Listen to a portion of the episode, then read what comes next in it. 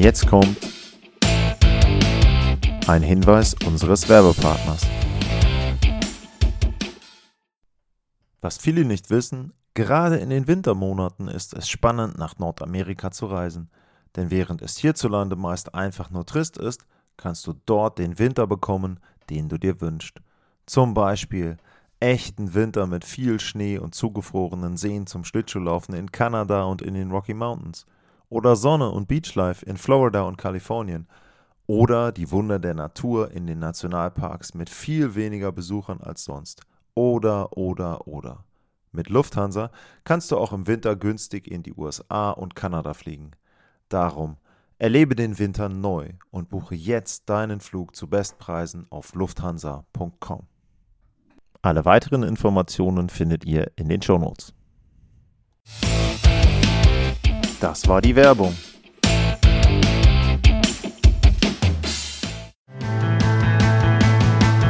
Welcome to the Sport Passion Podcast.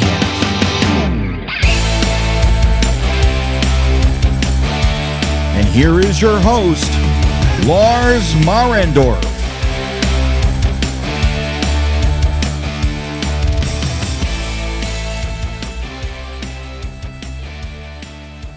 Einen wunderschönen guten Tag und herzlich willkommen zum Sport Passion Podcast. Es gab einige Teams vor der Saison in der NHL, wo man gesagt hat, da kann es jetzt sportlich richtig losgehen. Und es gab ein Team, da hat man sogar gesagt, da kann es auch neben dem Eis jetzt eine richtig neue, positive Aufbruchstimmung geben. Und dieses Team, das waren die Ottawa Senators. Und kurz mal zurückgeblickt, die Ottawa Senators, die waren ja zu, zum Verkauf und da gab es ja einige Interessenten. Und da waren dann unter anderem Prominente mit dabei. Ryan Reynolds war mit dabei in einem Konsortium. Snoop Doggy Dogg war auch jemand, der wohl bei einer Investorengruppe mit dabei war. Aber am Ende hat sich Michael Antlauer durchgesetzt.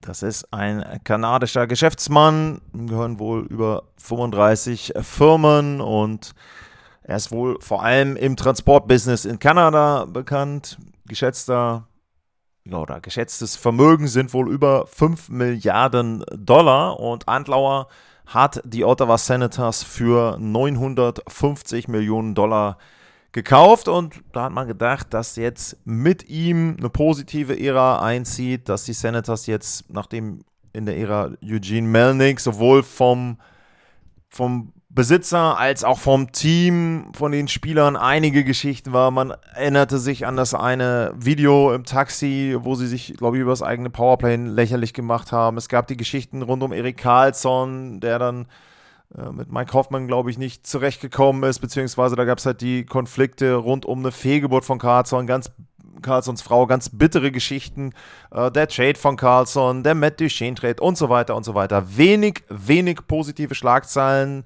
Seit 2017 keine Playoff-Teilnahme mehr der Ottawa Senators und man hat wirklich gedacht, mit Antlauer kommt jetzt ein neuer Besitzer, also auch neben dem Eis, sehr, sehr positiv.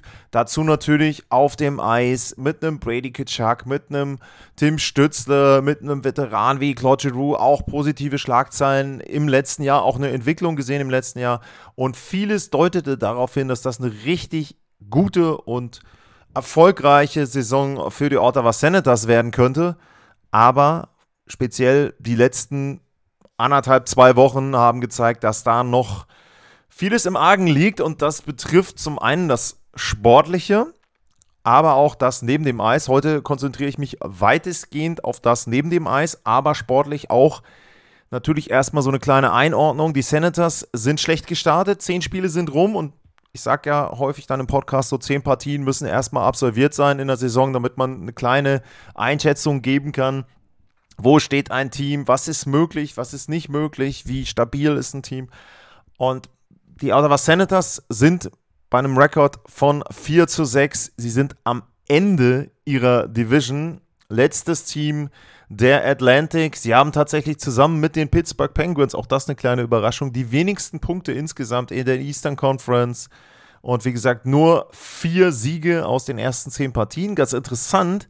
Sie haben trotzdem ein positives Torverhältnis. Also das deutet vielleicht so ein bisschen darauf hin, dass da durchaus mehr möglich ist sportlich. Aber wir steigen mal ein in die Schlagzeilen der letzten eben wie gesagt zwei Wochen, zehn Tage, je nachdem, wie weit man das zieht. Und es geht los, fange ich mal sportlich an, mit einer Verletzung von Thomas Chabot. Der hat einen Schuss geblockt am 26.10. und das war in der Partie gegen die New York Islanders. Da hat Chabot einen Schuss geblockt und hat sich dabei anscheinend die Hand gebrochen. Und das ist insoweit, ja, erstmal grundsätzlich schlecht, aber tatsächlich war es so, dass Thomas Chabot sich im März schon einmal an der Hand verletzt hatte. Und auch da ist es so, da war auch ein Knochen gebrochen im Handgelenk. Und da musste er dann ab der, ab der Verletzung im März eben pausieren. Und jetzt ist die Frage, ob das in irgendeiner Form ein bisschen zusammenhängt. Kann es natürlich nicht sagen. Ich weiß nicht, ob da vielleicht sowas wie eine Platte drin war, Schrauben drin waren. Sowas ist dann natürlich immer schlecht, wenn dann da nochmal eine Verletzung reinkommt. Also das eben die erste schlechte Nachricht in dem Spiel gegen die New York Islanders und die zweite schlechte Nachricht in dem Spiel gegen die New York Islanders. Das war eine Verletzung von Eric Brunström. Der hatte einen Check bekommen äh, von den New York Islanders und da war es dann so, dass der ja vor allem, also Kerl Katterbach hat den Hit ähm, dort gefahren und vor allem war es so, dass Brandström sehr böse aufs Eis gefallen ist. Füße gingen nach oben, Beine gingen nach oben und er hat sich nicht wirklich geschützt. Und er hat sich erst so ein bisschen hier so den, den Rippenbereich gehalten. Ich habe erst so gedacht, okay, keine Ahnung, irgendwie Schulterverletzung oder sowas. Aber im Moment geht man wohl davon aus, dass es einfach eine Gehirnerschütterung ist. Das heißt also, in einer Partie am 26.10. erstmal zwei Spieler raus und mit Chabot ja auch einer der wichtigeren Spieler dann. Und das zweite, was an dem Tag passiert ist, das ist die erste Geschichte neben dem Eis. Denn da hat die NHL verkündet, dass sie Shane Pinto für 41 Spiele sperrt wegen Wetten. So, jetzt wegen Sportwetten. Um, jetzt erstmal zur Person Shane Pinto. Shane Pinto ist bei den Ottawa Senators seit 2019 im Verein. Er wurde 2019 von den Senators in der zweiten Runde des NHL-Drafts verpflichtet und hat dann in der 2020-2021-Saison erstmals gespielt und in der letzten Saison 82 Partien absolviert, 20 Tore immerhin gemacht, 15 Vorlagen, 35 Punkte. Also schon, finde ich, ein ganz gutes Death-Scoring da mit aufs Eis gebracht für die Senators und der ist Restricted Free Agent. Und nun gab es während der Sommerpause und auch dann in die Saison hinein eine Diskussion darüber, was denn mit Shane Pinto passiert, beziehungsweise es gab die Erwartung, dass dort ein Vertrag abgeschlossen wird und dass eben in dem Fall dann Pierre Dorian, der General Manager, in der Lage ist, mit Shane Pinto beziehungsweise mit dem Management von Shane Pinto einen neuen Kontrakt auszuhandeln. Das ist nicht passiert und dafür dürfte sich Pierre Dorian sehr, sehr viel Kritik auch von Fans online in Social Media anhören. Und da waren die Ottawa Senators Fans natürlich enttäuscht. Was man auch dazu sagen muss, ist, im Moment haben die Ottawa Senators gar kein Geld, um Shane Pinto unter Vertrag zu nehmen, denn sie sind so gut wie capped out. Und dementsprechend hätten sie, wenn sie denn Shane Pinto unter Vertrag genommen hätten, irgendwelche anderen Roaster-Moves machen können. Also man kann da erstmal sagen, vielleicht gar nicht so schlecht gewesen, dass der nicht gespielt hat, aber irgendwann wollte man den Spieler natürlich unter Vertrag nehmen und 20 Tore können die Ottawa Senators gut gebrauchen. Ich habe über den Rekord eben gesprochen. Aber zurück zu Pinto. Der wurde jetzt gesperrt, weil er eben ja, irgendetwas im Bereich Sportwetten gemacht hat. Es war auch so, dass die NHL schon länger ermittelt hat gegen Shane Pinto, aber die Ottawa Senators, die wurden erst relativ spät darüber informiert. Und das ist auch schon ein Punkt, da kommen wir nachher noch etwas später drauf zurück, was man da denn vielleicht ja, zu sagen kann und was man dort vielleicht als Einschätzung geben kann. Aber die Senators wussten zuallererst nichts von der Geschichte. Es war auch wohl so, dass ein Vertrag relativ weit ausgehandelt war, aber dann stockte das Ganze so ein bisschen und Journalisten, die den Senators nahestehen, die da ein bisschen Insider-Informationen hatten, die haben dann schon etwas geahnt. Und wie gesagt, jetzt kam dann die Sperre, 41 Spiele, eine halbe Saison. Und das, was ich euch jetzt erzähle, das habe ich nicht irgendwo aus einer einzelnen Quelle, sondern das sind Informationen, die habe ich aus verschiedensten Seiten zusammengesammelt und auch aus verschiedensten Podcasts zu dem Thema. Also Elliot Friedman, Jeff Merrick sind damit dabei gewesen, der The Athletic Podcast. Äh, Ian Mendes ist der Insider da in Ottawa. Ich habe in der Presse gelesen in Ottawa. Ich habe natürlich versucht, mich auf verschiedensten oder aus verschiedensten Quellen darüber zu informieren. Das übrigens auch mal als Frage, ihr kommt auch immer häufig mit, wo kriege ich denn meine Informationen her und wie behalte ich den Überblick? In dem Fall war es eben so, es gab eine, ein großes Thema, eine große Schlagzeile und dann versuche ich natürlich, mir dann gezielt dort Informationen zu besorgen. Es ist nicht so, dass ich jetzt jeden Morgen oder auch jeden Nachmittag, Abend die gesamten Zeitungen der gesamten Liga durch scanne und versuche irgendwas da rauszufinden. Also ich versuche schon dann bei großen Themen eben dann direkt wieder mehr einzusteigen. Das mal so kurz, ganz kurz als Hintergrund dazu, ähm, wie ich dann da vorgehe. Ja, und in diesem Fall war es so, dass die Insider dann verkündet haben, dass wohl die NHL, Schrägstrich Gary Batman, eigentlich eine längere Sperre haben wollten.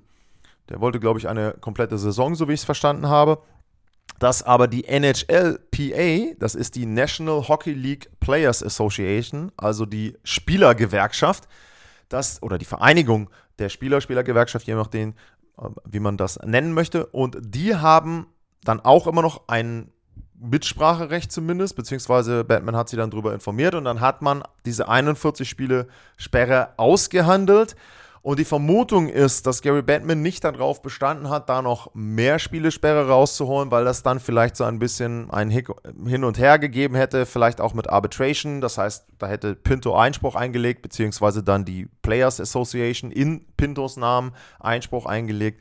Und dann wäre das ganze Thema noch ein bisschen mehr durch die Presse gegangen und dementsprechend hat Batman dann wahrscheinlich gesagt, okay, komm, ist ein Kompromiss, ist eine relativ harte Strafe, halbe Saison und die verkünden wir jetzt. Zu Pinto ist zu sagen, er war ja noch nicht unter Vertrag, das heißt, theoretisch verliert er auch kein Geld, kein Gehalt. Er hat immer noch keinen Vertrag. Zu seinem Vertrag ist zu sagen, normalerweise oder in einigen Fällen bei Restricted Free Agents gibt es eine Grenze am 1. Dezember. Das war zum Beispiel damals bei William Newlander so. Wer sich erinnert, der hat auch Anfang der Saison, wo er seinen neuen Vertrag unterschrieben hat, nicht gespielt und hat dann am 30. November seinen neuen Vertrag unterschrieben. Beziehungsweise kann auch sein, dass das wirklich am 1. Dezember ist, da müsst ihr jetzt nachgucken. Aber er hat kurz vor der Grenze seinen neuen Vertrag unterschrieben. Ansonsten hätte er in der kompletten Spielzeit nicht spielen dürfen. Jetzt bin ich mir nicht ganz sicher, das habe ich noch nicht hundertprozentig raus, ob bei Shane Pinto einfach nur diese Grenze aufgehoben wurde oder ob er eine spezielle Art Restricted Free Agent war, das vermute ich eher, wo diese Grenze gar nicht zieht. Also es gibt da ganz feine Nuancen, wer unter welche Restricted Free Agent Regelung fällt. Ich schaue, ob ich das vielleicht auch noch rausziehe, aber das sind dann auch sehr, sehr juristische Feinheiten. Wir sagen jetzt, und das ist der Fakt, der euch wahrscheinlich am meisten interessiert, Shane Pinto darf noch einen neuen Vertrag mit den Ottawa Senators unterschreiben. Er darf aber erst nach 41 Spielen, was irgendwann Mitte Januar ist, für die Ottawa Senators spielen. Und ganz wichtig, auch in dem Fall, die Strafe wurde ja am 26.10. verkündet. Alle Spiele bis zu dem Zeitpunkt zählten bereits darauf. Das heißt, es war, glaube ich, zum Zeitpunkt der Verkündung waren es sechs Spiele. Dann kam am Abend das Spiel gegen die Islanders, dann waren es sieben Spiele. Dementsprechend, der Counter geht hoch, jetzt sind 10, das heißt 31 Partien. Fehlt Shane Pinto noch den Ottawa Senators. Natürlich vorausgesetzt, er hat dann einen Vertrag unterschrieben und kann da eingreifen. Das so ein bisschen zum Sportlichen. Das Drumherum ist sehr diffus und sehr unklar. Es gibt von der NHL keine offizielle Regelung nach draußen. Also man kann jetzt nicht irgendwie nachlesen, das dürfen Spieler machen oder das dürfen Spieler nicht machen machen. Es gab im März 2022 ein Memo der NHL an das Club, an die Clubbediensteten, also an alle Angestellten im Grunde der NHL-Clubs und da fielen dann in dem Fall auch die Spieler mit drunter. Und dieses Memo verlautete, dass Wetten auf NHL-Spiele, selbst wenn sie legal sind, absolut verboten sind und gemäß der NHL-Satzung ein unehrenhaftes, schädliches oder gegen das Wohl der Liga oder des Eishockeysports gerichtetes Verhalten darstellen. Heißt also, egal ob Angestellter oder Spieler eines NHL-Vereins, im Grunde alle, die in irgendeiner Form bei der NHL oder den Vereinen der NHL angestellt sind, dürfen nicht auf NHL-Spiele wetten. So. Und da, auch da gibt es kein Regelwerk, wo jetzt drin steht, wenn man das macht, wird man automatisch ein Leben lang gesperrt. Aber das war das, was bei den ganzen Experten durchklang, dass man davon ausgeht, wenn das passiert wäre, dann hätte Shane Pinto nie wieder in der NHL spielen dürfen, weil er damit den Ehrenkodex und die Glaubwürdigkeit verletzt und die Glaubwürdigkeit der Liga natürlich in Frage stellt. Denn ganz klar, äh, wenn du als Spieler auf deine eigene Liga wettest, selbst wenn du da nicht spielst, du hast Insider-Informationen, du weißt vielleicht, keine Ahnung, da ist der eine Spieler verletzt oder was auch immer, das geht nicht, das ist ein absolutes No-Go, vollkommen nachvollziehbar. Das Problem ist jetzt, da das offensichtlich nicht passiert ist, ist für die Öffentlichkeit außen erstmal vollkommen nicht, nicht nachvollziehbar, was Pinto gemacht hat. Die Vermutung ist, dass er entweder auf dem Gelände der Ottawa Senators war und hat dann Wetten platziert. Das ist zum Beispiel in der NFL so gewesen in letzter Zeit. Da sind einige Spieler gesperrt worden, weil sie nachweislich auf dem Gelände ihres Vereins waren und von dort aus Wetten platziert haben. Auch das ist etwas, was die Ligen überhaupt nicht gerne sehen. Oder aber, und das ist die zweite und glaube ich auch wahrscheinlichere Möglichkeit, Shane Pinto hatte einen Gambling-Account, also hat ein Konto sich eingerichtet, wo auch immer, und auf dem er natürlich legal Wetten abschließen darf und legal auch, ich weiß nicht, ob das dann Online-Casinos sind oder was auch immer, benutzen darf. Aber die Vermutung ist, dass dort jemand, der Zugriff hatte auf dieses Konto, eine Wette platziert hat egal was auch immer, es ist so, dass jetzt wohl auch wieder Memos und Informationen rausgehen sollen an die Spieler. Und was da drin steht, ist vermutlich, dass sie nicht ihren Account mit anderen teilen sollen, dass sie nicht mit irgendwelchen unbekannten Dritten, außer eben mit den Wettveranstaltern, Wetten abschließen sollen, dass sie keine Props machen sollen. Also Props sind äh, wenn du zum Beispiel wetten würdest, jetzt auf Eishockey bezogen, ähm, nehmen wir mal an, Sidney Crosby gewinnt acht, äh, mehr als acht Face-Offs. Das wäre eine Prop-Wette, ne? Macht Crosby, gewinnt Crosby mehr als acht Face-Offs in einem Spiel. Oder äh, Ilya Sorokin hat mehr als 23 Paraden in einem Spiel. Das sind so Prop-Betten. Die dürfen auch nicht gemacht werden. Das ist das Identische, als wenn man auf das Ergebnis wetten würde, wenn man dann in dem Fall die beiden Teams nimmt, zwischen Pittsburgh und ähm, den äh, ähm, New York Islanders, dass man dann sagt, okay, ähm, das ist jetzt auch nicht erlaubt. Das wäre so, als ob du wetten würdest, die Penguins gewinnen 3-2 oder sowas. Also diese Wetten sind nicht erlaubt. Weiterhin wird wohl empfohlen, nicht mit irgendwelchen Freunden über Quoten zu scherzen und nicht auf irgendwelche Informationen über Quoten auch zu antworten. Wenn einem jemand einen Text schickt, ähm, heute hast du die und die Quoten bei dem und dem Wettanbieter, nichts dazu sagen. Ne? Zum Beispiel sowas wie, du, ähm, also das ist nicht, keine gute Quote, weil ich heute angeschlagen bin und wahrscheinlich eh nicht so gut, äh, nicht viel, viele Minuten bekomme oder was auch immer. Sie dürfen keine Insider-Informationen teilen, ganz klar. Und ähm, Sie dürfen nicht illegal wetten, also keinen Buchmacher oder was auch immer dort benutzen. Das sind so die Informationen, die wohl den Spielern mitgeteilt werden sollen. Aber offensichtlich ist das noch nicht in der Form passiert, in der man das erwarten würde. Also es gab jetzt auch schon Interviews von einzelnen Spielern. Ich weiß nicht mehr, wer es gesagt hat, der gesagt hat, mich interessiert gar nicht, was Shane Pinto gesagt hat. Der kann machen, was er will. Aber mich interessiert insgesamt, was wir nicht machen dürfen, weil ich nämlich genau vermeiden möchte als Spieler, dass ich aus Unwissenheit einen Fehler begehe, der mich nachher lange aus dem Verkehr zieht, wo ich eine Sperre bekomme, wo ich kein Gehalt bekomme und so weiter. Also die Spieler wollen Klarheit, die Spieler wollen Informationen, die Spieler wollen von der Liga wissen, was ist legal, was dürfen wir machen, welche Wetten dürfen wir abschließen, was dürfen wir nicht machen. So, man muss in dem ganzen Themenkomplex auch noch dazu sagen, dass die NHL in den letzten Jahren massiv an Einnahmen dazu bekommen hat aus dem Wettbereich von Wettanbietern, dass die überall präsent sind.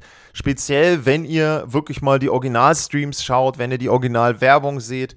wenn ihr auf die Helme schaut an einigen Stellen, wenn ihr auf die Bandenwerbung, Eis, Halle, was auch immer schaut, überall sind Wettanbieter zu finden und die NHL ist sehr daran interessiert, diese Einnahmen zu bekommen, aber eben nicht, dass die Spieler mit diesen Einnahmen in Verbindung gebracht werden, wobei auch das schon für mich so ein bisschen ein sehr großer Graubereich ist, denn es gibt einige Spieler, die Werbung machen und ich glaube, in dem einen Podcast hat jemand gesagt, naja, also im Grunde hat Shane Pinto nur das gemacht, überspitzt gesagt, was ihm Austin Matthews in der Werbung mitgeteilt hat. Nämlich Matthews macht Werbung für einen Wettanbieter und Wayne Gretzky, glaube ich, auch. Und dann, ja, Gretzky und Matthews sagen ihm, er soll wetten und jetzt darf er das nicht. Also natürlich, klar, überspitzt gesagt. Aber auf der einen Seite, die NHL nimmt dankbar das Geld an. Revenue, wunderbar, aber doch bitte jetzt nicht, dass unsere Spieler in irgendeiner Form was damit zu tun haben. Für mich natürlich klar, absolut nachvollziehbar. Du kannst als Liga es dir nicht leisten, dass in irgendeiner Form der Verdacht entsteht, dass deine Spieler irgendwie versuchen, Wetten zu beeinflussen, jemandem, sei es nicht mal sich selber, sondern Freunden oder jemandem, dem sie Geld schulden, irgendetwas ja, zukommen zu lassen. Keine Ahnung. Ich habe jetzt diese Schusswette genommen, zum Beispiel bei, bei Sorokin. Ähm, oder irgendwas anderes, wenn, wenn ein Spieler, wo, wenn du wetten kannst, der Spieler macht fünf Schüsse im Spiel, dann schießt er, klar, es ist nicht immer möglich, aber der versucht dann einfach nur aufs Tor zu schießen, damit diese Quote da ist. So, wo du dann auch fragst, warum hat der plötzlich in dem einen Spiel zehn Schüsse? Der hat die ganze Saison vorher nie mehr als fünf gehabt, jetzt hat er zehn Schüsse, warum? Hm. Also, das kann die NHL sich nicht leisten und dementsprechend ist das Vorgehen an sich schon nachvollziehbar. Shane Pinto hat eben auch keinen Protest eingelegt, also der hat die Strafe akzeptiert. Das deutet sehr stark darauf hin, dass er es auch eingesehen hat, dass es ein Thema war, dass es ein Fehler war, den er begangen hat. Aber nochmal, es ist nicht nachvollziehbar, dass die Liga da anscheinend erstmal intern überhaupt nicht transparent ist. Also es ist ja die eine Sache, dass jetzt die Journalisten und die Öffentlichkeit erfährt, was da passiert ist und was die Spieler dürfen oder nicht dürfen. Das fände ich persönlich natürlich positiv. Ich will gar nicht wissen, auch da in dem Fall, ich will gar nicht wissen, was Shane Pinto gemacht hat, sondern was positiv wäre aus Sicht der Medien und ich finde auch aus Sicht der Fans, ich habe ja, hoffe ich, immer so ein bisschen beide Blicke. Es gibt eine Übersicht, das dürfen Spieler machen. So, und dann weiß ich ganz klar, wenn der eine Sperre kriegt, er hat gegen eine dieser Regeln verstoßen. Ich muss gar nicht mal wissen, was er im Detail gemacht hat. Ich weiß aber, er hat irgendetwas gemacht, was dagegen verstoßen hat. So, das fände ich Transparenz. Nicht hundertprozentig, weil man vielleicht auch Persönlichkeitsrechte oder was auch immer nicht dann eben verletzen will. Aber das fände ich richtig, richtig gut, wenn die Liga das machen würde. Machen sie im Moment nicht. Okay. Das also, ja, für die Ottawa Senators natürlich schon ein kleiner Schlag, denn sie wussten jetzt, dass Shane Pinto bis Mitte Januar nicht kommen wird und nicht auf dem Eis erscheinen wird. Auf der anderen Seite ist es für die Ottawa Senators wiederum ein bisschen positiv, weil sie dann auch etwas mehr Zeit haben. Also Pierre Dorian hat jetzt etwas mehr Zeit, die Vertragsverhandlungen zu gestalten und vielleicht auch Tauschpartner zu bekommen für den ein oder anderen Spieler, den er dann abgeben muss. Und da wurde zum Beispiel immer Matthew Joseph ähm, auch genannt, Dominik Kubalik wäre da vielleicht auch jemand, äh, den man nennen könnte. Das ist so das Gehalt, was immer so 2 Millionen. Erik Brandström ähm, ist auch noch mit dabei. Weiß ich nicht, ob der jetzt da auch in die Trades mit reingekommen wäre oder in einen möglichen Trade, aber das waren so immer so ein bisschen die Gerüchte. Ähm, was man aber noch sagen kann, vielleicht auch ja, Positives im, im Schlechten. Ein Vorteil für Ottawa. Die Vermutung ist auch da, dass Shane Pinto jetzt nicht noch sehr stark verhandeln wird, was seinen Vertrag betrifft, sondern dass er einen sehr team-friendly Deal annehmen wird, irgendwie kurz über dem League-Minimum, weil er natürlich sagt, okay, komm, die Ottawa Senators haben nicht bekannt gegeben, was da passiert ist. Sie haben mich offensichtlich auch gut unterstützt und dementsprechend gibt es wahrscheinlich einen team-friendly Deal muss man schauen, was dabei jetzt rauskommt. Also das Thema Nummer eins neben dem Eis, das große Thema. Dann gab es Thema Nummer zwei. Das Ganze war also alles am 26.10. Thema Nummer zwei tauchte auf am 1.11. Und da ging es um eine Geschichte, die begann im Juli 2021. So, jetzt ist für euch wieder so, vielleicht, ne, wer die Liga nicht im Detail verfolgt, was könnte im Juli 2021 passiert sein, was jetzt im November 2023 in irgendeiner Form die Ottawa Senators beeinflusst? Im Juli 2021 gab es einen Trade zwischen den Ottawa Senators und den Vegas Golden Knights. Die Ottawa Senators haben Nick Holden bekommen und einen Drittrunden-Pick. Mit dem Drittrunden-Pick könnt ihr übrigens auch irgendwo, wenn ihr mal bei einer Party seid und Eishockey-Fans sind, dabei richtig schockieren. Der Drittrunden-Pick war Elias Pettersson. Sag mal, hä, Moment mal, Elias Pettersson, die werden noch nicht Elias Pettersson getauscht haben, also den Elias Pettersson. Nein, es gibt einen zweiten Elias Pettersson. Der eine, der spielt im Moment, der hat zum Beispiel ja gegen Edmonton richtig gut äh, eine Partie gehabt, Anfang der Saison, auch einer der Spieler des Monats gewesen im Oktober.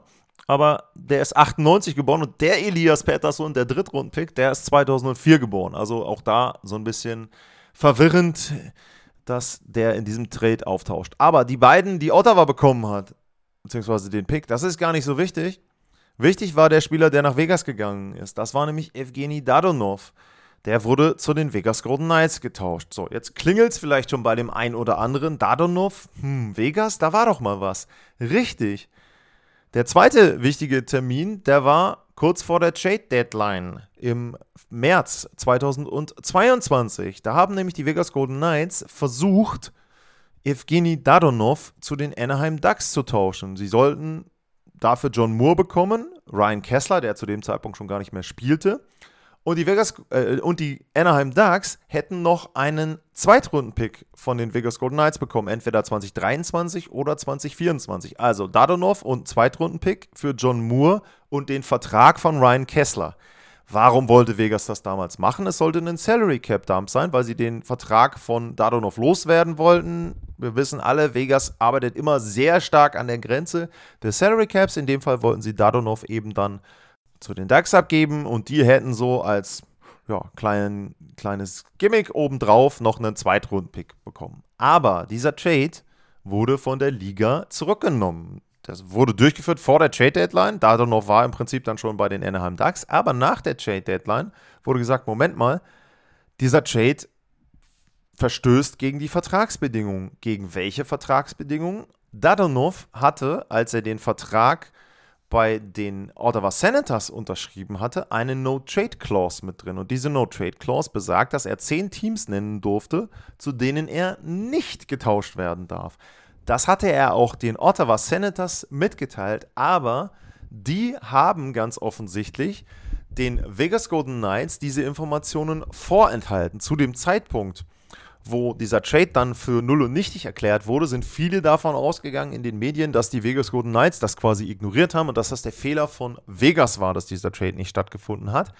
Wie aber eine Untersuchung herausgebracht hat, da gibt es einen 73 Seiten Report, war die Schuld bei den Ottawa Senators. Die haben nämlich, als sie 2021, deswegen eben auch dieser weite Weg zurück, Evgeny Dadonov zu den Vegas Golden Knights getauscht haben, die Vegas Golden Knights nicht über diese No-Trade-Clause beziehungsweise über die zehn Teams informiert. Das heißt, Vegas hatte gar keine Ahnung davon, dass Anaheim auf dieser Liste stand, haben Dadonov dorthin getauscht und dann hat die Liga gesagt, nee, nee, Moment mal, also beziehungsweise das Management von Dadonov hat gesagt, also Moment mal, das geht nicht, weil das steht auf der No-Trade-List. Dann haben die wohl nachgewiesen, dass es diese No-Trade-List gibt mit den zehn Teams.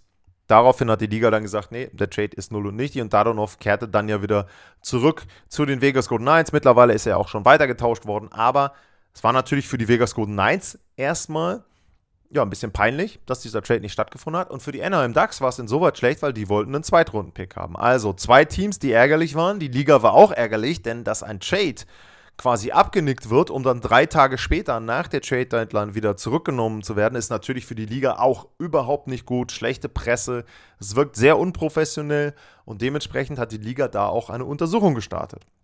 Wir erinnern uns aber, das Ganze war im März 2022, also vor mehr als eineinhalb Jahren.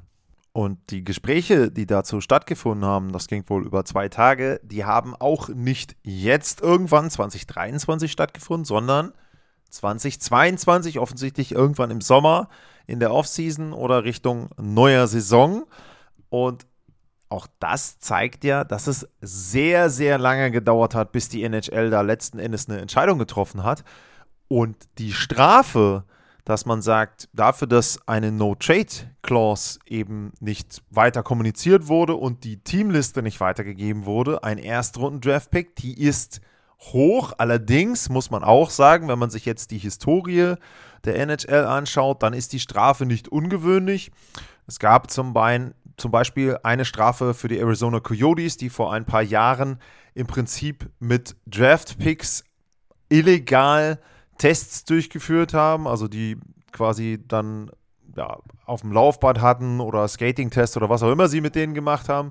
Ähm, auf jeden Fall hatten sie illegal dort sich die Draft-Picks angeschaut. Die wurden eben dann damit bestraft, dass ihnen ein Erstrunden-Pick entzogen wurde und vor, oh, ich weiß gar nicht mehr, müsste ich nachgucken, wann es war, in den zwei Zehnern gab es mal eine Strafe gegen die New Jersey Devils, wo auch ein Erstrunden-Pick, ein Zweit, nee, ein Drittrunden-Pick und 3 Millionen Dollar Strafe ausgesprochen wurden. Damals, weil es den Vertrag mit Ilya Kovalchuk gab über 17 Jahre, der ganz klar auch damals schon am Collective Bargaining Agreement, also am CBA vorbei war. Da hat man versucht, eben das Durchschnittsgehalt zu drücken, weil man den Vertrag auf 17 Jahre dann ausgeweitet hat. Da hat die NHL damals auch eine Strafe ausgesprochen. Aber, und jetzt kann man schon so ein bisschen hören, was noch kommen wird in der Ausgabe heute. Damals hat die NHL nach einem Besitzerwechsel diese Strafe reduziert und der Erstrunden-Pick wurde dann nicht abgegeben von den New Jersey Devils, weil wohl die Begründung war, dass dieser Vertrag damals mit äh, Kovalchuk, der wurde abgeschlossen, weil die Besitzer darauf bestanden haben und nicht, weil Lou Lamarillo, damals General Manager, diesen Vertrag so abgeschlossen hat. Also da kann man schon so ein bisschen sehen, Besitzerwechsel, Strafe reduziert, das kann man sich ja merken. Auf jeden Fall ganz, ganz schlechte Situation jetzt in Ottawa. Zum einen mit Shane Pinto, ein Spieler, der nicht unter Vertrag genommen werden kann erstmal, beziehungsweise am Anfang nicht spielen kann, eine halbe Saison, wegen eben laut NHL nicht passender Wetten, so will ich es mal ausdrücken, nicht passendem Wettverhalten. Und das zweite, ein Erstrundenpick ist weg, weil einfach eine Formalität nicht eingehalten wurde von den Ottawa Senators bei einem Trade, das zu kommunizieren, was zum Vertrag mit dazugehört. Wer ist in solchen Fällen derjenige, der dann verantwortlich ist? mindestens bei dem Trade, bei, dem, bei der Wettgeschichte um Shane Pinto würde ich eher nicht sagen, aber bei dem Trade natürlich der General Manager Pierre Dorian. Nicht, dass man jetzt sagen kann, er ist irgendwie persönlich dafür verantwortlich, das nicht unbedingt, aber er steht ja als Führungsperson über dem ganzen Staff, was dann Trades betrifft und so weiter, oben drüber und ist dann natürlich derjenige, der Verantwortung übernehmen muss, wenn da irgendetwas nicht funktioniert. Und so war es dann auch nicht weiter überraschend, dass am 2.11. eine Pressekonferenz stattfand. Und die Pressekonferenz hat Michael Antlauer, der Besitzer der Ottawa Senators, persönlich gehalten. Und ich muss ganz ehrlich sagen, das war eine der bemerkenswertesten Pressekonferenzen in der jüngeren NHL-Geschichte. Das kann man, glaube ich, schon so sagen. Denn erstmal hat Michael Antlauer verkündet, quasi zu Anfang ein bisschen missverständlich. Auf der einen Seite hat er gesagt, äh, Pierre Doran ist zurückgetreten. Auf der anderen Seite, wir haben ihn von seinen Aufgaben entbunden, um dann am Ende der Pressekonferenz klarzustellen, es war eine gemeinsame Entscheidung, dass man ab jetzt getrennte Wege geht. Also Pierre Dorian ist nicht mehr General Manager der Ottawa Senators, das auch nicht weiter überraschend, alleine schon aufgrund des Erstrundenpicks, der abgegeben werden musste, aber auch die Situation, dass eben die Ottawa Senators capped out sind, obwohl sie im Moment jedenfalls kein absolutes Spitzenteam sind. Ähm, das hat Michael Endlauer auch nicht gefallen. Aber er hat noch ein paar weitere Punkte gehabt und die will ich einfach mal ein bisschen durchgehen, weil da wirklich schon sehr, sehr heftige Kritik mit dabei war. Er hat gesagt, zu Anfang erstmal hat er anerkannt, dass die Ottawa Senators dafür verantwortlich sind, also dass er diesen 73-Seiten-Bericht, den es dann um den Trade gab, auch durchgelesen hat, dass der gut studiert wurde von ihm oder seinem Team. Und er hat eben gesagt, wir waren geradezu fahrlässig und es ist nicht so kompliziert, eine äh, Trade-List ähm, abzugeben. Die haben wir nicht ähm, dort zur Verfügung gestellt und es wurde eben die Sorgfaltspflicht missachtet. Also er hat anerkannt, dass die Schuld dafür, dass dieser Trade dann letzten Endes nicht durchging, bei den Ottawa Senators lag.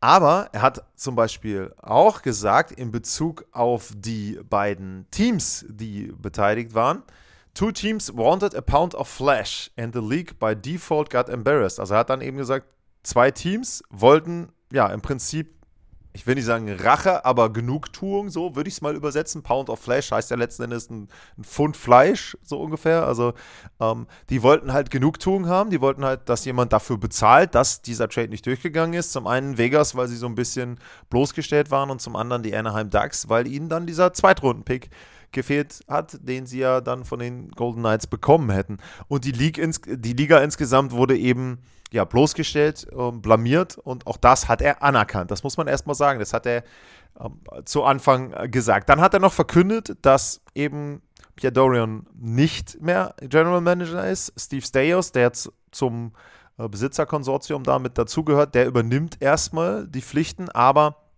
Sie suchen nach einem Nachfolger und was er auch noch sichergestellt hat, ist, dass DJ Smith nicht zur Diskussion steht, der Trainer. Wobei ich da sagen würde, da würde ich sportlich erstmal abwarten. Wenn es so weitergeht wie im Moment, steht der relativ schnell doch zur Diskussion. Das hat aber mit dem Trade natürlich erstmal nichts äh, zu tun. Das ist noch, sei mal, handelsüblich gewesen. Das war noch okay. Der Verweis auf die beiden anderen Teams und die Liga war schon so, hm, da hat er schon ein bisschen Tempo aufgenommen, aber dann hat er einen Ges Satz gesagt ähm, oder Dinge gesagt, die sehr bemerkenswert waren. Er hat gesagt, warum er diese Geschichte geerbt hat, versteht er nicht. Das kann er überhaupt nicht verstehen. Er kann, kann nicht verstehen, warum dieser Prozess insgesamt so lange gedauert hat. Also warum man vom Ende März 2022 über den Sommer 2022 dann anderthalb Jahre benötigt hat, um diese Entscheidung zu treffen. Da hat er gesagt, äh, dass der Commissioner lange Zeit hatte, diese Entscheidung zu treffen. Und im Grunde hat er gesagt, Gary Batman und die Liga, die sind schuld daran, dass das so lange gedauert hat. Das hätte viel früher abgeschlossen sein müssen. Dann hat er gesagt, dass man ihm während des Verkaufsprozesses von Seiten des alten Besitzerkonsortiums gesagt hat, naja, nee, das ist, also das ist eine Geschichte, da wird nichts passieren, da hast du nichts zu befürchten. Non-Issue. Dann hat er gesagt, naja, also ich weiß nicht, ob für euch, also für die anwesenden Journalisten, ein Erstrundenpick ja, einfach belanglos ist. Aber für mich ist das nicht belanglos. Das ist wichtig. Ein Erstrunden-Pick ist eben wirklich Kapital für die Senators, die den ja nicht mal selber nehmen müssen. Aber das ist ein Team, was vielleicht Verstärkung braucht während der Saison, was vielleicht auch einen Trade durchführen muss. Ich habe gesagt, wenn sie jetzt Salary Cap wollen für Shane Pinto, vielleicht machen sie ein großes Paket und hätten einen Erstrunden-Pick damit ranbinden können und sagen können, okay, wir tauschen vielleicht Geld raus, kriegen dafür noch einen passenden Spieler und haben uns besser aufgestellt. Diesen Erstrunden-Pick haben sie nicht, weder um ihn selber zu benutzen, noch um ihn in irgendeiner Form als Trade-Masse zu benutzen. Und dann hat er dazu auch gesagt, naja, vielleicht war es einfach so, dass der Club zum Verkauf stand und sie wollten den Verkauf nicht stören und haben versucht, den besten Preis, der möglich war, rauszuholen. Das weiß ich nicht, hat er gesagt. Und das ist halt auch etwas, wo man sagen muss, natürlich ist das Kritik an dem alten Besitzerkonsortium, was von Eugene Melnicks Familie dann ähm, ja, betrieben wurde sozusagen oder was aus der Familie, aus seinen, seinen Erben besteht. Aber es ist für mich trotzdem auch eine deutliche Kritik an der Liga, denn dieser Verkaufsprozess, der läuft ja nicht irgendwo in der Blase ab, sondern die Liga ist ja immer mit beteiligt. Die Liga hat ja auch ein Wort mit und nachher auch ähm, die anderen General Manager, wer denn den Verein kaufen kann. Und auch da ist es wieder so, auch da wieder Kritik an der Liga. Und dann hat er auch noch weitergemacht in Bezug auf Shane Pinto. Da hat er auch gesagt, naja, also dass die Liga dann irgendwann eine Untersuchung einleitet, ist ja alles schön und gut. Aber warum werden wir nicht frühzeitig informiert? Warum bekommen wir nicht vorher eine Information? Weil auch da war es ja so, ich habe angedeutet, Shane Pinto hatte ja wohl schon fast einen Vertrag ausgehandelt mit den Ottawa Senators. Das heißt, die wussten zu dem Zeitpunkt relativ fortgeschritten in der Offseason und relativ nah dann auch an der regulären Saison überhaupt nicht, dass da was ist. Shane Pinto war wohl auch schon in Ottawa und ich sage jetzt mal so, wenn die Vertragsverhandlungen ein bisschen schneller gewesen wären, dann hätten sie den Vertrag unterschrieben und dann hätten sie vielleicht auch noch die Trades durchgeführt, um Platz zu schaffen für Shane Pinto unterm Salary Cap und hätten dann nicht nur die Sperre gehabt für den Spieler, den sie unter Vertrag haben, sondern womöglich auch noch ein, zwei andere Spieler, Draftpicks oder was auch immer, abgegeben. Vielleicht noch einen Erstrunden-Draftpick den sie ja dann gar nicht mehr haben aufgrund der anderen Geschichte. Also im Grunde Michael Endlauer, der wohl, kann ich nichts zu sagen, ne, sind Einschätzungen eben von den Experten, der soll eigentlich eher ein ruhiger Geschäftsmann sein, aber er mag weder Inkompetenz noch Unklarheiten. Und so dermaßen deutlich, wie das in dieser Pressekonferenz passiert ist, hat meines Wissens nach wirklich selten bis gar nicht ein Besitzer die Liga auseinandergenommen. Das muss man wirklich schon so sagen. Also das war heftige Kritik. Das war aus meiner Sicht vollkommen berechtigte Kritik, komme ich gleich noch zu, was ich dazu sagen kann. Und ich glaube, eine richtig ungewohnte Situation für Gary Batman. Und ich bin gespannt. Ich weiß ja nicht, ob er bei der Global Series in Stockholm ist. Wenn er da ist, kann ich mir vorstellen, dass da jede Menge Fragen zu dem Themenkomplex kommen. Muss gucken, ich werde mir vielleicht auch ein paar überlegen, wobei das immer so ein bisschen, man muss immer ein bisschen aufpassen. Ich habe ja sonst wenig bis gar nichts mit ihm zu tun. Und dementsprechend ist es manchmal besser, wenn dann auch Journalisten solche Fragen stellen, die eben regelmäßig auch mit der NHL dann äh, in Kommunik Kommunikation sind, weil da auch ein besseres Verhältnis ist. Aber mal abwarten, was da passiert. Also für Gary Bettman war das, glaube ich, schon eine ziemlich heftige Geschichte insgesamt und für die Liga auch.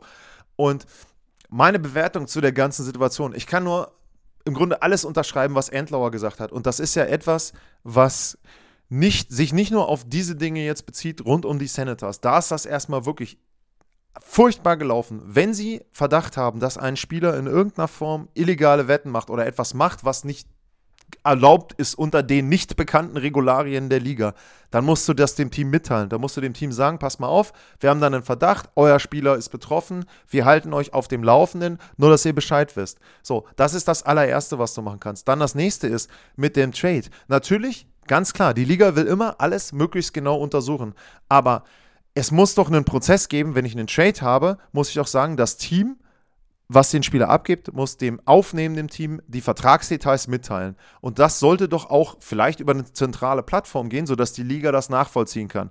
Haben die Senators den Vegas Golden Knights zugehört zum Vertrag? Ja, dann sind die Golden Knights schuld an dem Dedakel. Die es nicht gemacht, sind die Senators schuld. Das Ganze kann nicht anderthalb da äh, Jahre dauern. Ich weiß auch nicht, warum das einen 73-Seiten-Report braucht. Also auch das ist für mich viel zu lange, viel zu kompliziert, vollkommen unklar. Und auch da wieder, auch diese Pressemitteilung ganz kurz gehalten. Ja, wir haben keinen weiteren Kommentar. Ähm, alles, genau das, was die Liga vielleicht vermeiden will, das passiert da wieder. Nicht transparent. Ähm, es ist etwas, was mehr Fragen hinterlässt an vielen Stellen als vorher. Sie haben einen Besitzer, der einen Rekordpreis für eine NHL-Franchise hingeblättert hat. Fast eine Milliarde Dollar hat der Mann bezahlt. Den haben sie direkt zu Beginn seiner Ära vor den Kopf gestoßen und haben ihm äh, haben ihn quasi auch blamiert. Also ich meine, er hat dann auch so sinngemäß gesagt, also ich brauche jetzt erstmal keinen Anruf von der Liga, da kann ich drauf verzichten.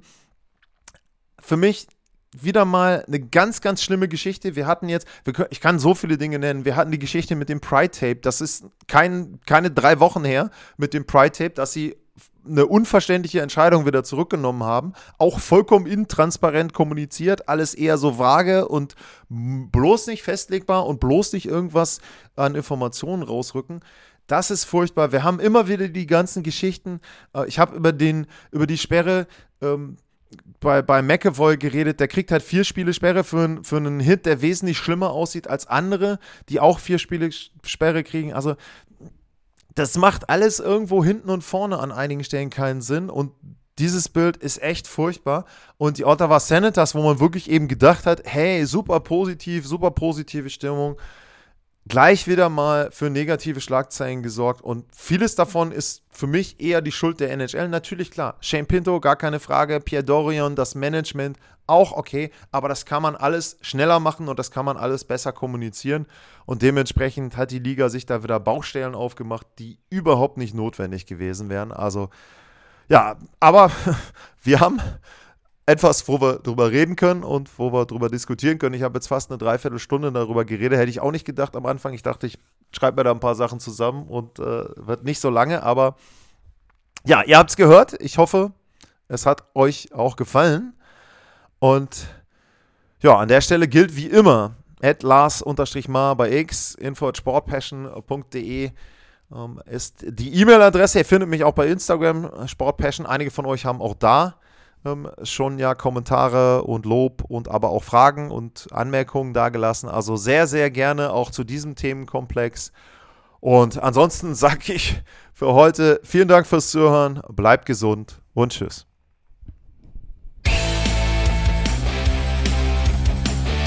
Sportliche Grüße. Das war's, euer Lars.